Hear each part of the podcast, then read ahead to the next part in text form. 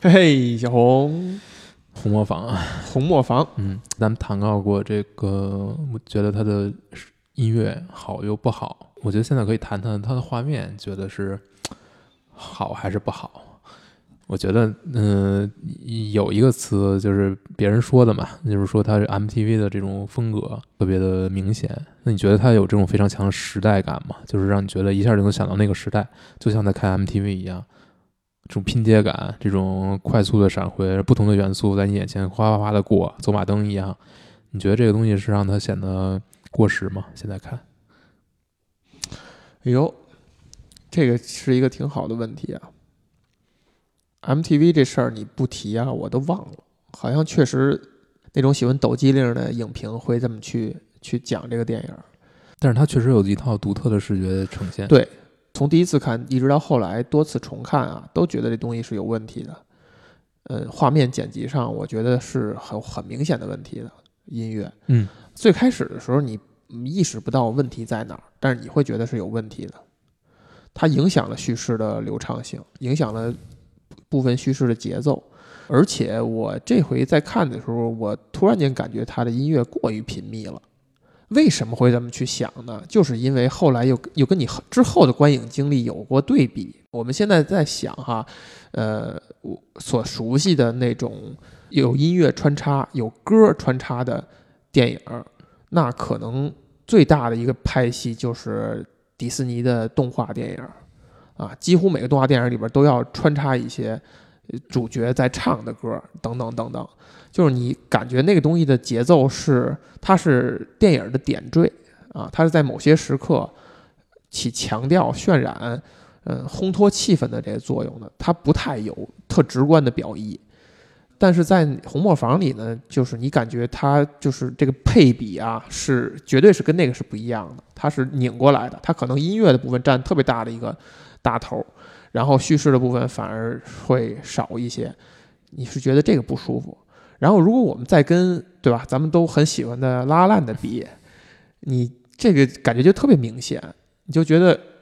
我印象里，咱们在聊拉烂的时候，我提到过，其中我有两个觉得不舒服的点，有一个点就是在有两个音乐接的时候，我觉得接的过于快了，它的节奏、它它叙事、非音乐部分和音乐部分的配比，在那一刻让我觉得特别突兀，而且那两个音乐接的也有感觉有点问题。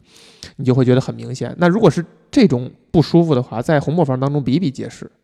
也就是说，这个东西它在音乐作为一个音乐剧的音乐电影的角度呢，做的或者从我们这种观众的角度来讲，就觉得并不是那么很好。至于画面呢，就一样。既然它要音乐跟画面配在一起，比如还是跟拉拉烂的比，拉拉烂的很多长镜头，对吧？这个电影的镜头简直短的都令人发指，对，就恨不得几秒钟就切一下，或者一秒钟切几次，就它是一种特别的拼接感，尤其是它的很多特效啊，你你你你知道这个这个电影它其实在很多现实镜头里也是有特效的，比如大腿舞等等，它是特效做出来的。就是那个时候，比如说拍摄手段也好，还是导演调度这些演员能力也好，就达不到真正的录把它录下来，他通过特效手段去做一些修补。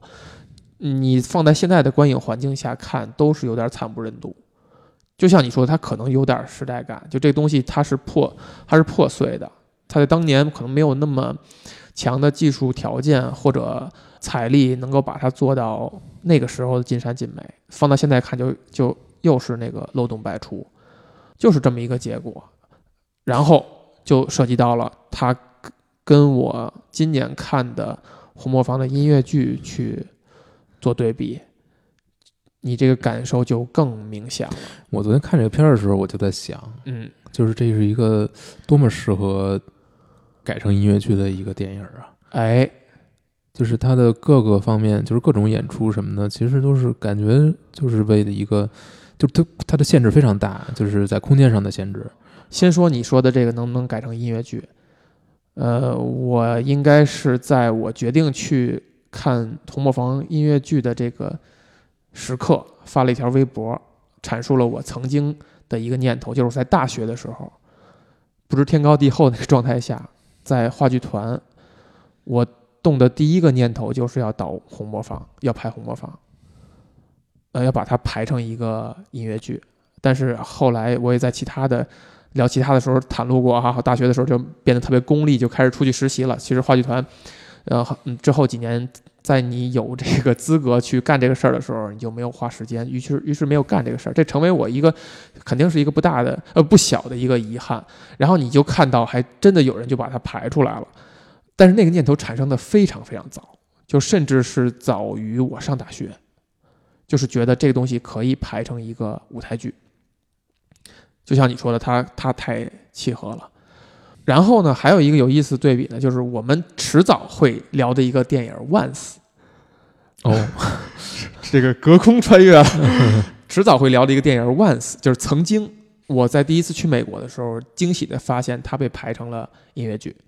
于是就是我就去看了，你就发现它跟那个电影是非常非常像的，嗯，几乎没有做额外的创作，但是啊，这个还得说红磨坊毕竟是一个能在百老汇就百老汇正式舞台去去演，它不是在呃外百老汇去演的。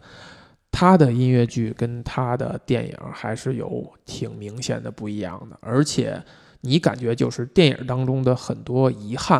啊，哎呀，我真的应该去看一看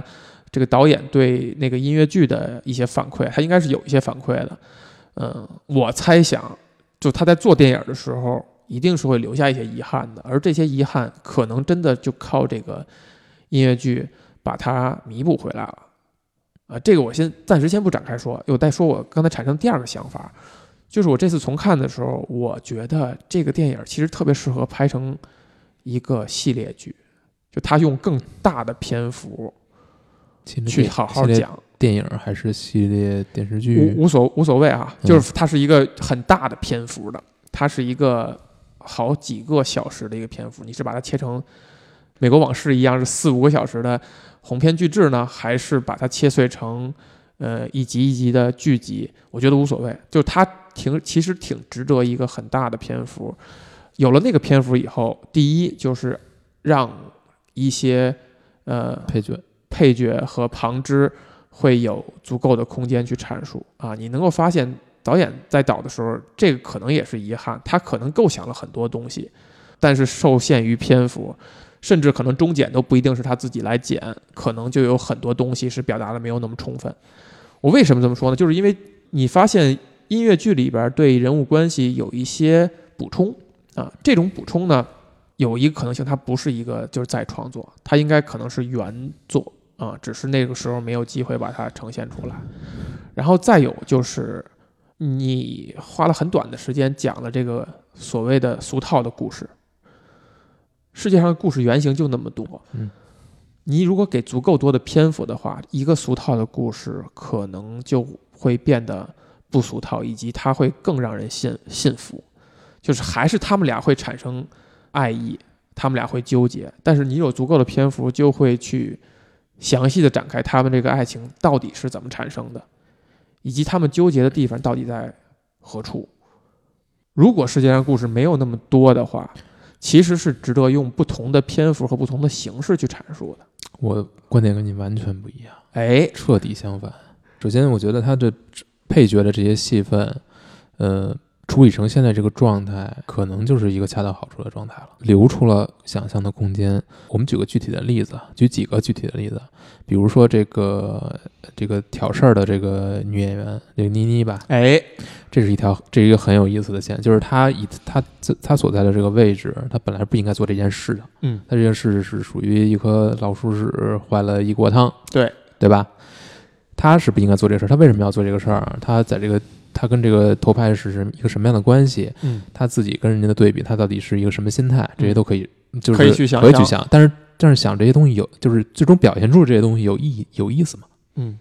未必有意思。哎，你看哈。这个首先，咱俩先别陷入争论啊。就是我我可以同意你的观点，但是我们可以聊一聊它的不同的可能性。嗯，咱们就说这个挑事儿的女主演，嗯，呃，挑挑事儿的这个女配角吧，女配角哈。嗯，你说的没错，它是有想象的空间。但是你看，一个是他，一个是这个剧院的主人哈 Harold，到最后都有一个小的反转，对对吧？就是这个妮妮也是最后，嗯，无论是因为什么原因，他会去帮助所有的男女主角去摆脱困境，就是把那个杀手，呃，让他拿不到那个枪。就这个转变是怎么发生的？当然，我们可以因为它是一个高潮，我们一切都程序性的让他们都最后都指向同一个目标，是戏剧的处理方式。但是如果这条线值得一个好的篇幅的话，是不是这条线就会有很多的可能性？嗯，这是一点哈，嗯就是它有想象空间，也有可能只是点到为止，只是冰山的一个小角就已经足够精彩了。但是也有可能它是有一些空间的。嗯然后你再去对比，就是在音乐剧里边儿，这个妮妮从一开始就是正面角色，就是她跟这个萨汀之间不存在竞争关系。她的台词里边，可能她的那个状态，她那种愤世嫉俗的那种，呃，比较男人婆那种状态还在，但是她自己把自己的话捅破，她说：“我难道我不会给你一些不良的建议，然后导致我能赢这我们俩之间对于头牌的竞争吗。最后他反的是说，他们俩，他们这些在红磨坊生存的这些所谓的，无论是艺妓还是真正的妓也好，他们之间的这种战友情，他反而把这个东西给渲染出来了。而所谓的战友情，其实在原作这个电影里边，几乎是一点不表，就是红磨坊整个这个他们这个生存体系下，他们这个剧院里边这些人之间的感情几乎是一点都没有太去表的，它就是 metadata，就特别有意思。就是为什么剧会这么改？我们想在《红磨坊》这个电影里边，女主角萨汀给人是一种什么感觉呢？公主，就是被捧在那个整个剧院头牌嘛，就就指着她卖，然后她也是就又是掐尖儿的尼可基德曼那个最风华正茂的那个，就是简直就是出众于所有人的目光当中的那副皮囊，就是非常信服。你换到音乐剧里边呢，因为众所周知的政治正确，选了一个黑人女演员，啊，至少是有色艺吧，就是她应该是混血出来，就没有纯粹的那种黑。她的角色也变成了是一种这个剧团的大姐大姐头，就她不是那个公主，而她是那种引领大家，是大家饭碗，很大家长似的，就是年龄感觉也比也比这个原电影的要大一点儿，然后也是那种身上有一点阳刚的东西在，就变成这样一个角色。你当然会说，这是因为这么多年过去了，对吧？我们在聊这个王子公主的事情，没有人会听。那我们要加入一些现代的元素，我们要所谓的政治正确，当然可以，但它同时也是一个对这个剧的一个推演。在这个前提之下，就如果是这样一个 setting 构成这个人呃的困境，就不能靠简简单单的靠一个外力把这个冲突拉出来了。更吸引人的可能就是在他身上有没有一些内核的纠结，就他自己能够去纠结，对吧？电影里边讲的可能是，如果不是因为公爵发现了这俩人的情愫，因为这颗老鼠屎点破这一层的话，他可能注意不到。那么萨汀跟 Christine 还是这样偷情下去，他们就达到了他们的目的。他们既享受了公爵头的资，呃，又表面上跟他是情人，然后还会有一段秘密的爱，就这样发展下去了。而在音乐剧里边呢，你发现是因为萨汀自己身上的某些纠结，才导致着他在两个两个男人之间的这种摇曳，嗯，他的剧作就变了。当然，你用小的篇幅，你会留下一些想象空间。但是如果篇幅足够的话，可能他们之间的关系就可以可讲的地方就会很多。这个东西就是什么呢？就是你的形式会决定你的内容，哎，你的讲述方式。那比如说刚才就是电影，为什么我觉得他做这种处理就刚刚好呢？因为它就这么大篇幅，嗯它，很多东西它是不需要展开写的。是的，但是这个电影好的地方是它留下了气口。呃，这个角色刚才我们说了，这个老鼠屎，它是一个角色，还有那个巧克力，也是有很多东西可以去想象的东西，是的，对吧？嗯，就是他为什么首先第一次，呃，这个萨丁出现问题，就是就是他接住的，就是他接住的。嗯后来呢，呃，面对这个公爵这个咄咄逼人的这个状态，又是他去解了这个围。他这个就是他对于这个，他仅仅是一种，就对于萨丁，他对于萨丁仅仅是一种战友之战友之间的那种关切吗？嗯，你可以这样去理解，对，就不管你怎么去理解吧，但是但是，比如说这个呃，克里斯汀对他这种颐指气使的一种状态，嗯在这个电影里也展现出来了。嗯那那个人到底是怎么想的？你这小丽到底是怎么想的？他怎么感受呢？这里边很多东西其实是留下口了。是你哎，这个萨汀在电影里边是一个被营造成一个公主的状态。对，嗯，你可以去理解那个黑人呢嗯是众多的在剧团里边爱慕他的人其中之一。就是这些人，他们不求得到这个女人，他也知道自己离她非常遥远啊，是可望不可及的事情。只要能够跟他一起工作，能够看着她，就已经可以了。对，嗯用用很烂俗的话就是这样去说。这样理解是完全没问题的，而且它是很美好的，它是它是可以完成这个人物他所有行为的动机的。有意思是在于，在音乐剧里边，这个人物没了。啊，我觉得有一个原因就是还是那样，就是在音乐剧里边，萨汀不是那个公主，她是那个，毕竟世界就是更加女权了嘛，或者说不，世界是更加女性主义，就更加重视女性主义了。更加平等。更加平等了啊，所以萨汀在音乐在更新的作品里边会展现出他很独立的东西，就是这个剧团，人家就是煤老板，人家挑班唱戏就是老板，他就是那个能被大家依靠的人，所以他身边的人是否爱慕他，其实不是这个事情的关键。就是他 carry 整个团，他 carry 对他 carry 整个团，对吧？他在音乐剧里的表现就是说，行，你们放心，姐一定给你们摆平，不就是公爵嘛，姐没问题，一定摆平，几乎没有展现过任何脆弱的地方。嗯，但是你看电影里边的萨汀是非常的让人怜爱的，在整个贯穿整个当中，对吧？你可以说尼克基德曼是那个最耀眼的角色，就是你会牵跟他的喜怒哀乐被牵动在一起，他的伤心，他的那种纠结。而在音乐剧里边，你发现这是一个非常强壮的、非常有力的一个角色。那你觉得这样他处理的，这这这个还会像，就是给你的感受，其实会跟电影完全不一样。我觉得是的，这个就是百老汇要比，哎，这个这个话太听完了对，就这就是百老汇要比好莱坞厉害的地方。嗯就是他们真的是要往前推动这个事情，就是嗯我不会只翻拍一下这个电影，他需要让这个故事生长，要深挖。我甚至感觉剧深挖这些人物之间的逻辑关系，以及这个剧本儿的逻辑关系，要更近了一步。对电影本身是其实是有但这种留下这种，对对，但是你要知道，剧的展现力真的是远逊于电影的，就是它的它的可以表述一个事情的空间真的是远逊于电影的。它需要用很直接、很简单的关系把观众带入进来他，不能用复杂的东西。所以这就是为什么真的百老汇那些人，哎呀，人家可能就是不屑于搞电影，从演员到创作者，男女主演在在音乐剧里男女主演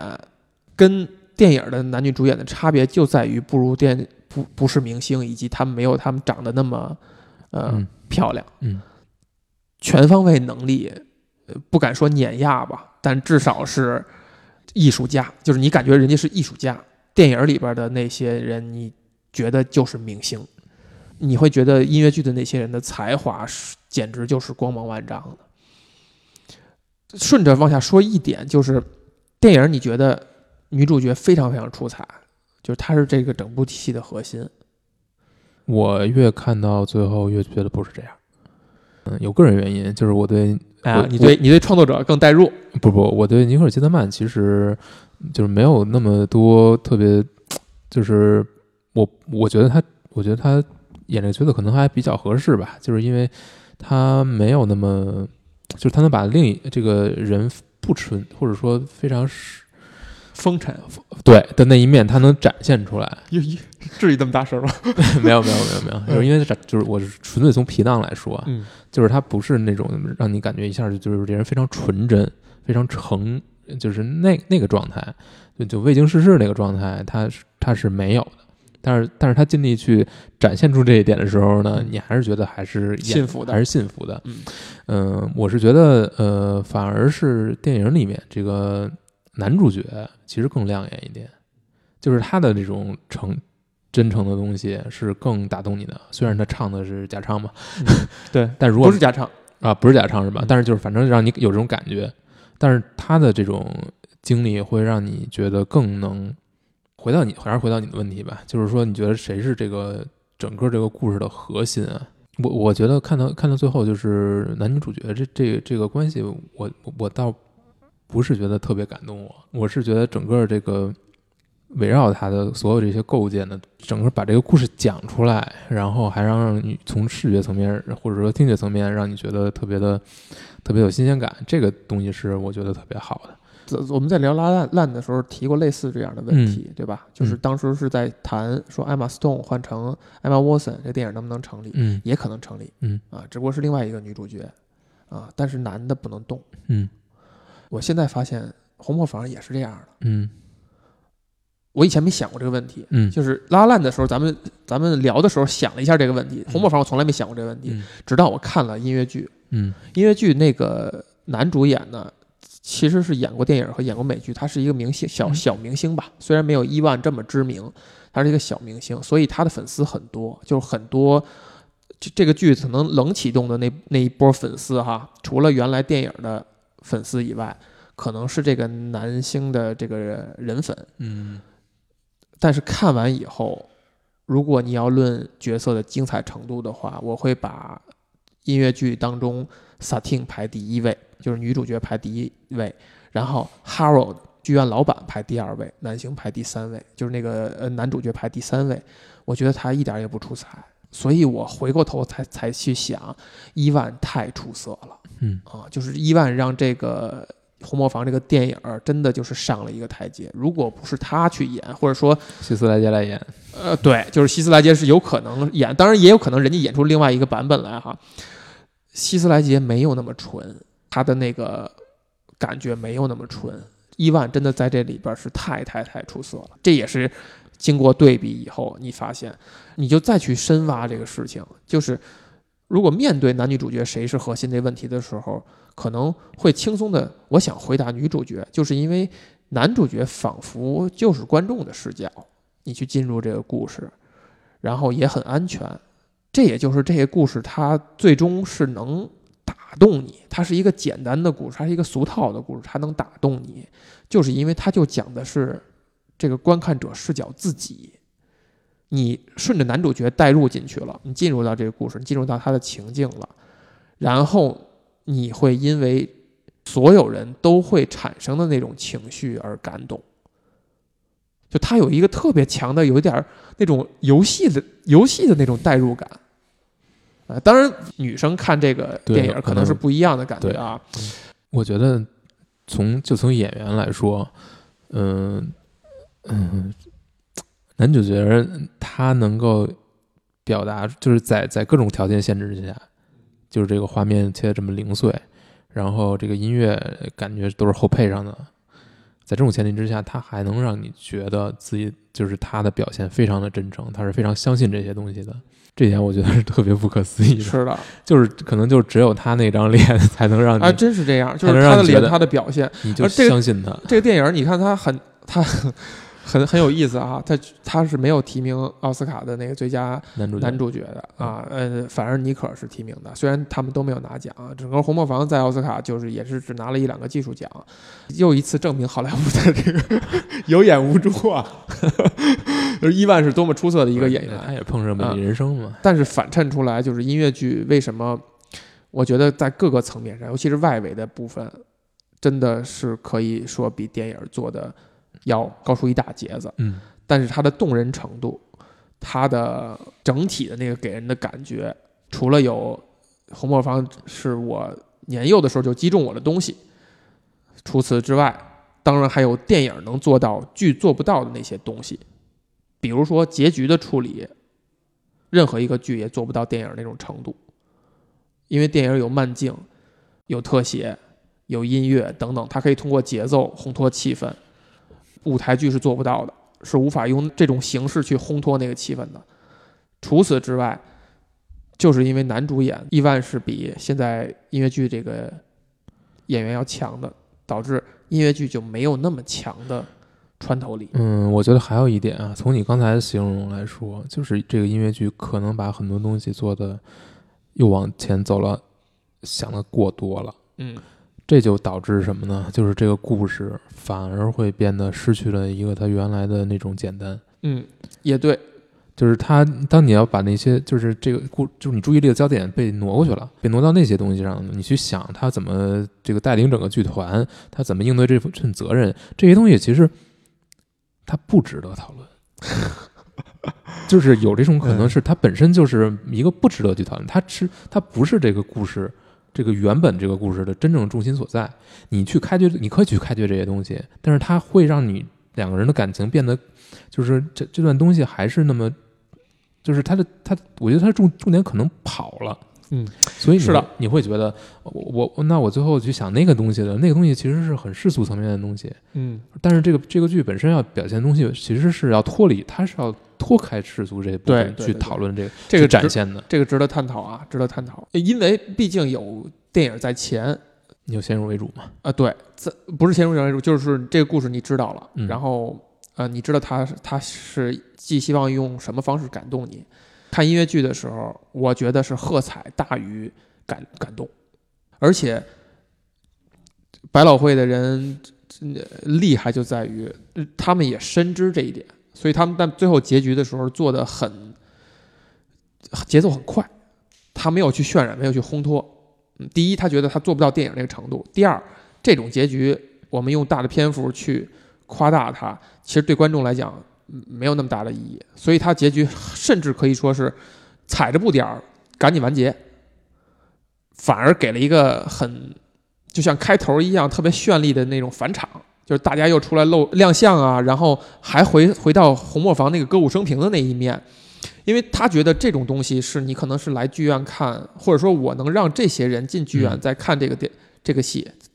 的一个原因所在，就是你当然知道这个故事了，你当然知道他可能在谈什么，嗯这些东西我不是用它作为武器去把你把你的情绪带上去，我反而是用你为什么看的是红磨坊，你不看的是罗马假日？如果你是去看爱情的话，那你看红磨坊是因为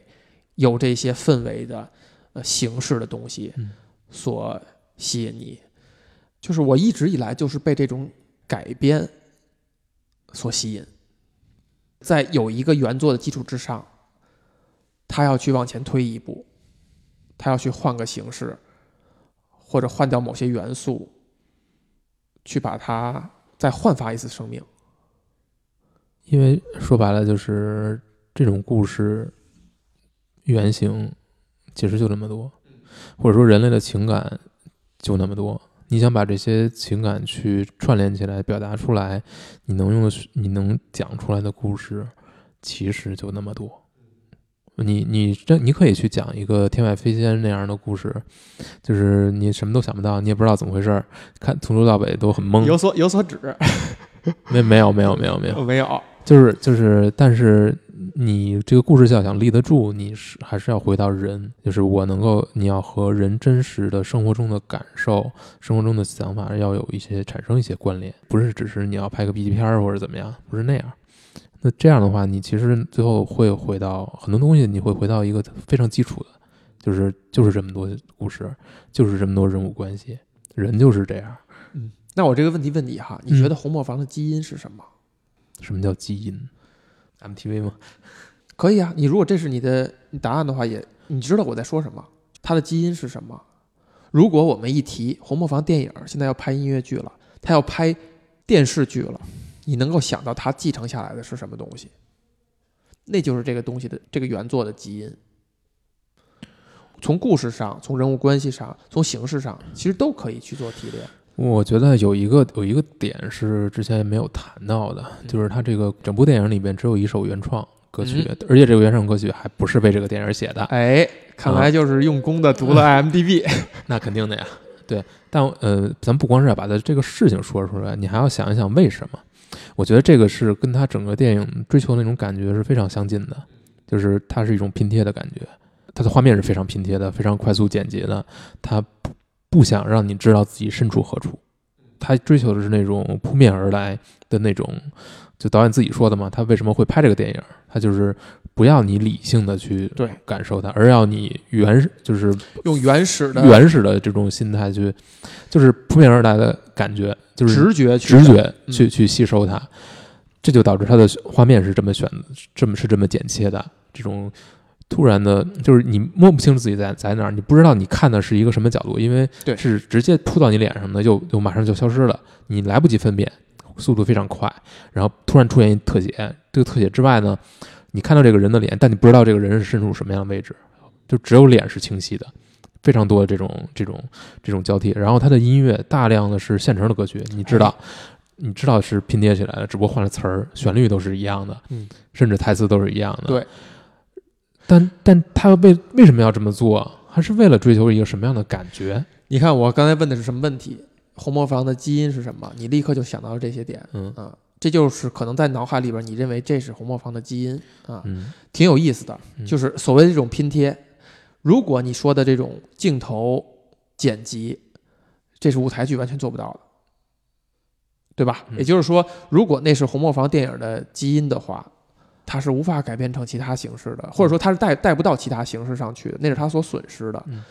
呃，也是电影美妙的地方。这个东西是永远舞台剧也做不到，你你怎么做你也做不到。对，但音乐你是可以，你怎么做都到？但是舞台剧要想做。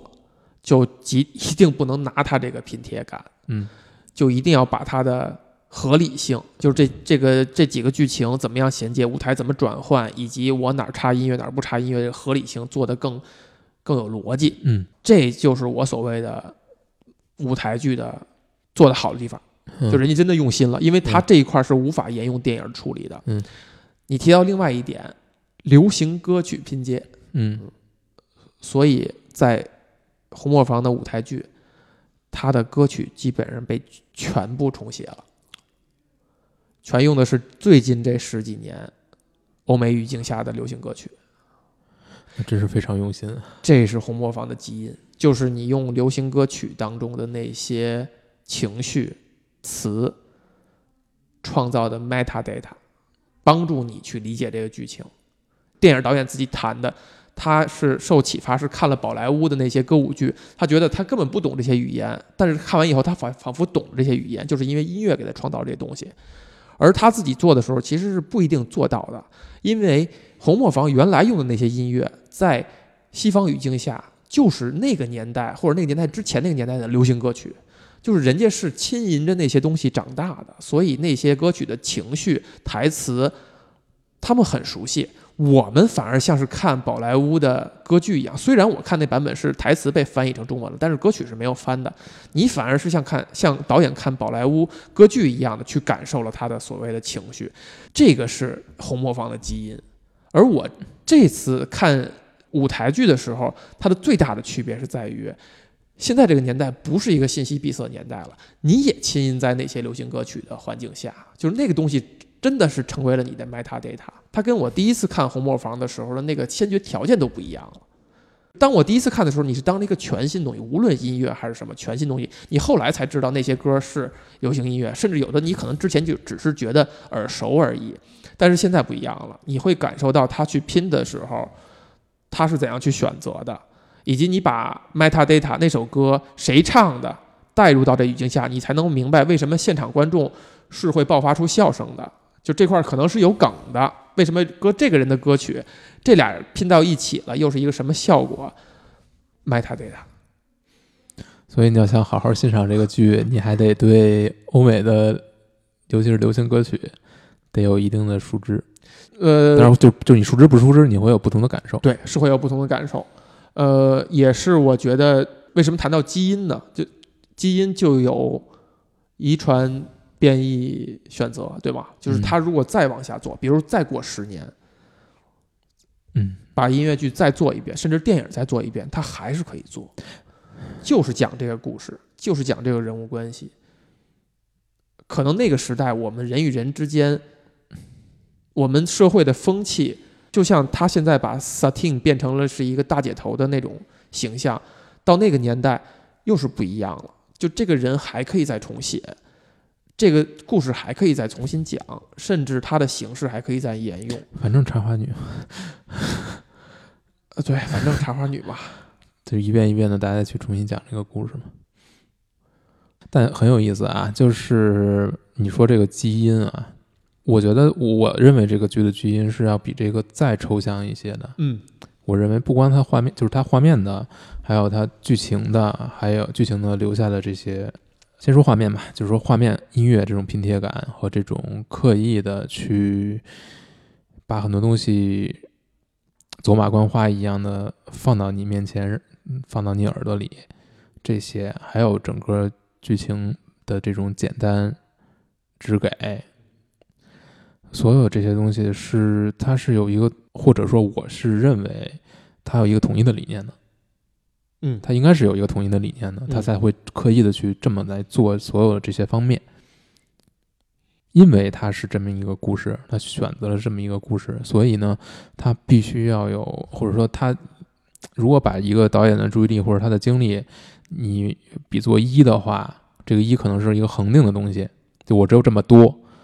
或者说一部影片我能承载的东西就是这么多。那我们把它往下分，分给故事多少，分给它的画面多少，分给它的音乐多少。也就是说，你在这个一里，你怎么分配这个比例？那可能我的故事其实没有占特别多的东西。嗯，对，那我我这个一，我要想这个一保持它还是一的话，我其他部分就要放更多的东西。呃，就是也就是说，我故事是这么一个简单的东西，但我怎么把这个故事讲好，我要更多的借助于其他的东西。那就是我怎么在音乐上来做出一个花儿，用一种从来没有见过的方式去表达这个故事，用怎么用视觉层面。就举个例子，比如说他们第一次见到，就是第两个人第一次约会，呃，就是就私私下约会，然后他们开始为这个导演，这这个 Duke 这个公爵讲这个这出戏，这一段我觉得是非常非常出彩的。嗯，在音乐剧上也是，对嗯，就是先说电影吧，因为我没有看过音乐剧，我就是觉得它是一种将自己这个画面风格和它的音乐风格整个结合的非常的非常的完美，就让你就把这个故事讲出来了，然后然后音乐非常非常动听，同时这音乐也是拼起来的，就是非常快速的拼接，然后画面也是非常快速的拼接，然后整个产生这个效果呢，就是把这把这段剧情交代清楚了，同时又让你觉得讲的就是非常享受，你又不觉得特特特别乱。这个这种手法在这个剧里面其实出现了非常多次，是的，尤其是后边这个那个阿根廷人，啊，对阿根廷人，嗯，就是他的那一那是我最段，喜欢的一对，，也是非常精彩。嗯，我觉得这个东西可能才是这个电影我觉得做的最好的地方。就让你起鸡皮疙瘩那种，对对对，，就是它的各方面，它的画面和它的音乐和它的剧情，对，完全是揉揉到揉到一起了。哎，你说到一个特特别有意思点，用音乐剧的形式真正在演音乐剧，嗯。就是它就是音乐剧的那个东西，啊，对。我就是唱跳，然后我把叙事给你叙事了，对，它不是，就是它的它要表达的剧情其实挺简单的，嗯，但就是它用这种方式来表达出来，就形式感的美感，对，有一种戏中戏的感哎。觉，同时呢，这种戏中戏呢，又又是以以一种你能特别亲近的方式去去感受它，就是他把这些碎片化的音乐用的特别好。是的，这个就真的就是音乐剧与电影之间相互探讨的一个线型，抓了一个线型，嗯。就是我们看电影是非常戳肺管的，让人感动的。哪怕我是在影院看，你身边坐着其他人，其实环境是跟你去看这个舞台剧几乎是一样的。而电影除了第一次观看，就我现在看我还会感动，它还是很就是你用沿用你的体系，就是它在一里给故事、给情绪的份额是很多的。它还是寄希望像普通电影一样用故事、用情绪去打动你。它的那些独有的音乐剧的东西是少的，呃，虽然有几次，但是你刚才形容那两次是是比较集中的两次爆发，但是换到音乐剧这一块儿呢，你感觉就是份额就是调过来了，就是他不寄希望于这个故事和人物关系的打动放在第一位，他要把舞台剧或者音乐剧唱歌跳舞讲故事这个形式的美感放在第一位，就他更更多的地方是选择这样的东西，舞台切换也好。叙事的节奏也好，它半唱半白的这种方式也好，还有就是像电影里做的好的这两个桥段，一定要保留。就是你刚形容这两点是一定是尽可能的保留下来。当然，他会穿插现在更流行的歌曲，以现在的方式去讲，但是它在这个情节的作用和他的这个形式的美感一定是保留下来的。这个反而是音乐剧可能。它更有篇幅、更有空间去做的那个地方，或者说，其实反而是它不需要做出更多修正的地方，因为本身就是非常一定要是沿用的，以本身就是非常非常音乐剧了。嗯，你能把它再现出来，其实就够了。因为它就是音乐剧本身。因为对对对对对对，你对你你甚至觉得，比如电影这样去做，它是拧巴的，它是把一个音乐剧变成了一个电影了。不，但我我觉得这就是电影它。就是这个电影它最妙的地方，对，就是它能够把那些东西用过来。对，你看，这就是为什么这部电影有各种瑕疵缺点，它还是成为一个大家在那个年代广受好评，甚至提名奥斯卡。那时候奥斯卡一年只提五部，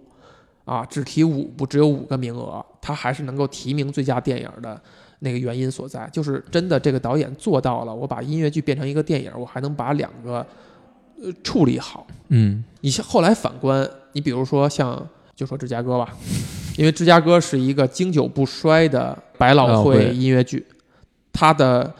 呃第一次出生就是音乐剧，是一个演了几十年的换不同的演员可以不停的复制的音乐剧。芝加哥把拍成电影以后就改的，在我看来就相对平庸，他就像是拿了数台摄像机把一台音乐剧拍摄下来。然后用电影的逻辑剪一剪，就完成的。它没有像《红磨坊》这种感觉。当然，《红磨坊》是因为它是一个原声电影在啊。但是，但是你甚至就可以觉得，比如导导演在脑海当中，他是先产生了一台音乐剧，然后他把它在脑海当中完成了这个再创作的一个过程，然后只是现在的舞台剧又把它还原回去了。这个太让人太让人着迷了，真的就是就是还是我刚才提到那点，就是改编一个东西，你拿不同的形式去去改造一个东西，然后你想办法去发挥另外一个形式的优点，思考的过程太让人着迷了。就哪怕是把两个东西摆在你面前，你去揣测它的思考过程，都是很特别美好的事情。就是在不同的媒介形式之间这种改编。很多时候是吃力不讨好的，对，所以做能做到的人去做的人才少。呃，你比如 Once，在我看来，从电影改音乐剧，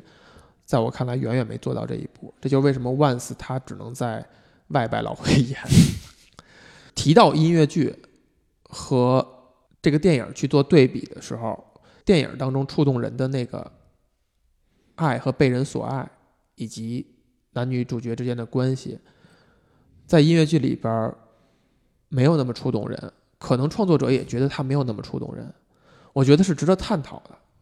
我们可以努力的、极端的去解构掉这层关系，或者说用其他视角去看待这层关系。我们能不能把站在公爵的视角上去看这件事儿？如果公爵是主角，是第一男主角的话，那俩就是渣男渣女啊。音乐剧版公爵就。找了一个同样年轻、英俊的演员来演，你看跟电影来对比，电影是选的是有点滑稽的，上了一定岁数的，有点小丑那种扮相的感觉的一个角色，甚至当中会用一些小的地方去调侃他，他的一些微表情啊，还有那个亲爱的小青蛙那些东西来来去把这个人物小丑化、矮化，这个东西可能是时代的一个痕迹。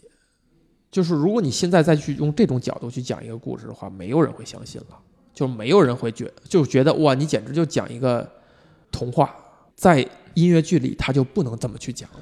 他就他就把这个东西要要稍微的建立的复杂一点。他选了一个也很英俊的，没有那么滑稽的啊，只是说这个人可能设定的是多少有点自恋，就觉得自己哦有钱，我高富帅，对吧？没有理由得不到你，而且我现在又对你们剧院是有恩的，一切条件都觉得你应该选我这这面。而在音乐剧里边的萨汀面对的困境，还真的就多多少少有这个成分。与其说他想追求真爱，他真的可能再去怀疑我的明星梦，我到底应该选哪些？剧院到底有没有那么大的分量？我是不是应该完成我大姐头的身份，就去拯救这个剧院？就反而这些是他所纠结的成分。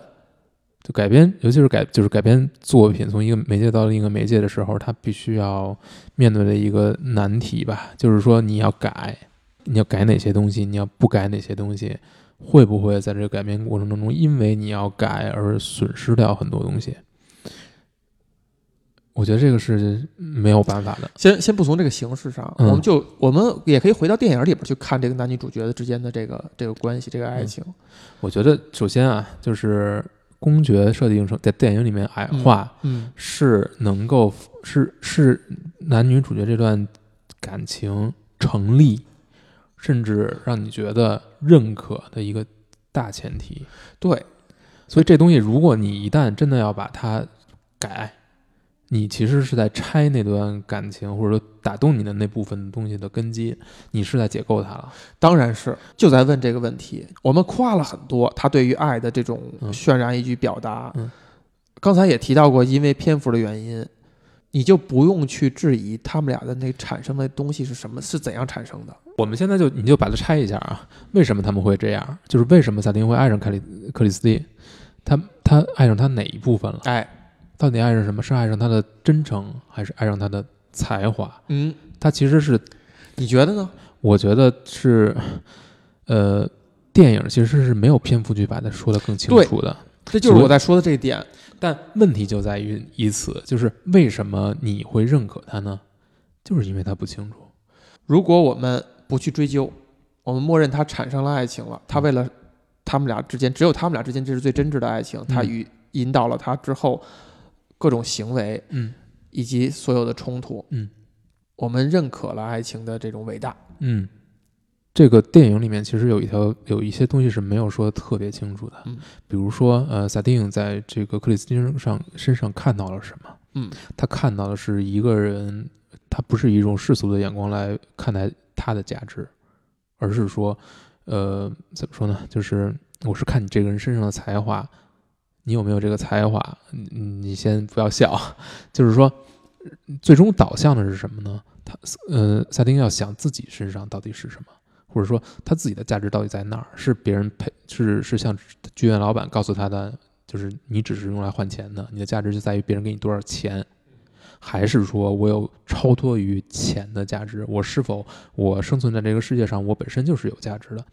这一点其实是点到了，但是没有去把它说的特别清楚的。但如果你把这个单纳入一个前提的话，萨丁和克里斯汀之间真正能让他们之间爱情成立的，就在于萨丁在克里斯克里斯汀是他是萨丁成长觉醒的一个导火索。那他们的爱情其实是建立在这个上面的，或者说这个不不，那就不不用谈他们的爱情啊，，对，嗯，如果你是这么看的话，就是爱情就会被解构了。是的，就是他就有非常多的条件了。你要，你首不是不先克里斯汀是条件，不是条件，就是就是你就会把有原因了你就会把这个电影理解成它不是在讲爱情啊，对。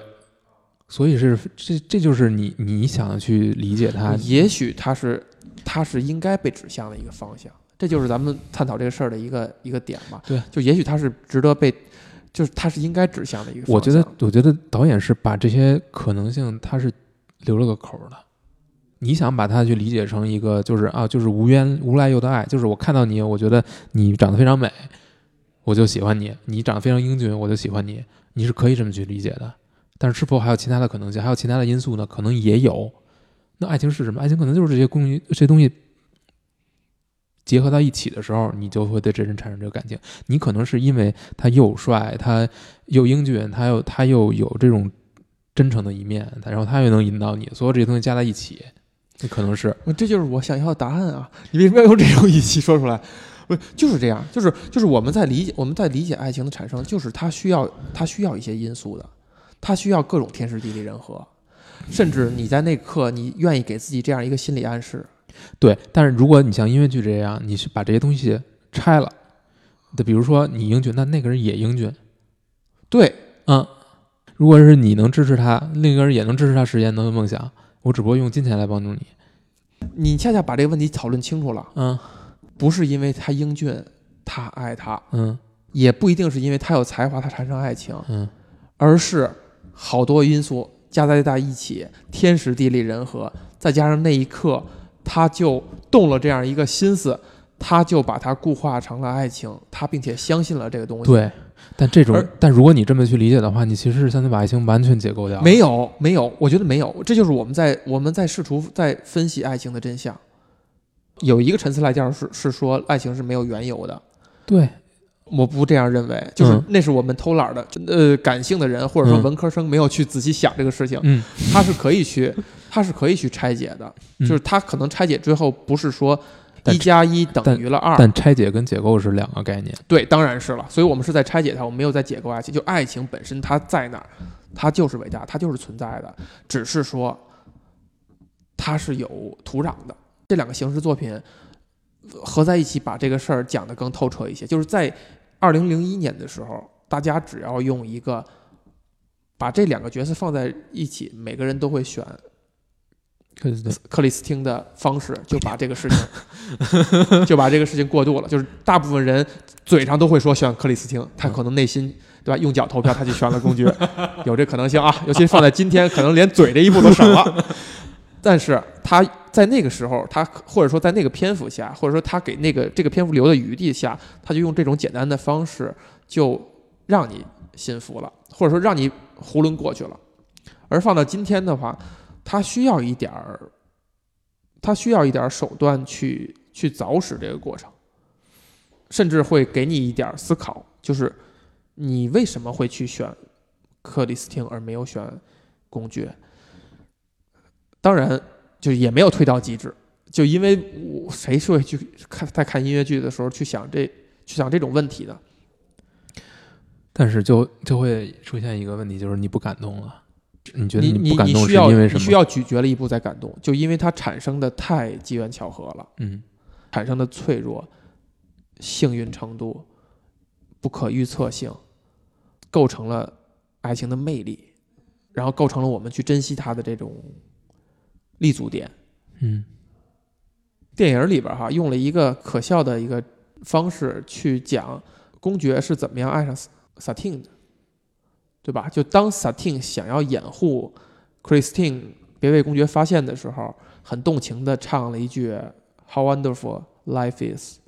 now you are in the world”，然后他是眼睛是看着公爵的，然后电影给了一个特效，公爵的眼睛亮了一下。可能公爵在去见萨汀的时候，也是觉得这是他众多玩物当中的一个。他有钱，他就可以为所欲为，就可以占这个剧院的头牌。但是那一刻，可能就是公爵真正爱上这个姑娘的那一刻，只是这个姑娘没有爱上他，或者说有人先他一步。所以就我就我就觉得，这个站在公爵的视角上，这个事情是，他他才完整。就是爱情的产生是要要去关注的。你一旦把它变成，就就你就这么去理解它，就会显得爱情是一个有原因的东西了。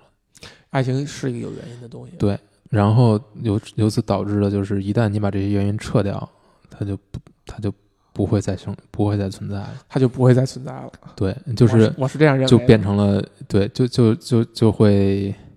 怎么说呢？就是没有没有哦它不能正着推过去，就是嗯你一切条件都具备了，它就嗯产生了，不是这样的，嗯，而是它产生了以后，你可以去回看那些那些因素。就是它是一个必要但不充分的条件。，对这个这这个也太理性了，就它是一个它是一个经验学说，它不是一个科学，就它不是说化学反应，就是我嗯一个一个加就是所有因素倒在一起，它就产生了，而是它产生了以后，我能够回看到那些东西，但是我不一定看得很全。就是一个无法在线、无法在无法在线线的的实实验对，无法在线的一个 bug。程序员问能不能把 bug 再实现一下，实现不了，像爱情一样。哇，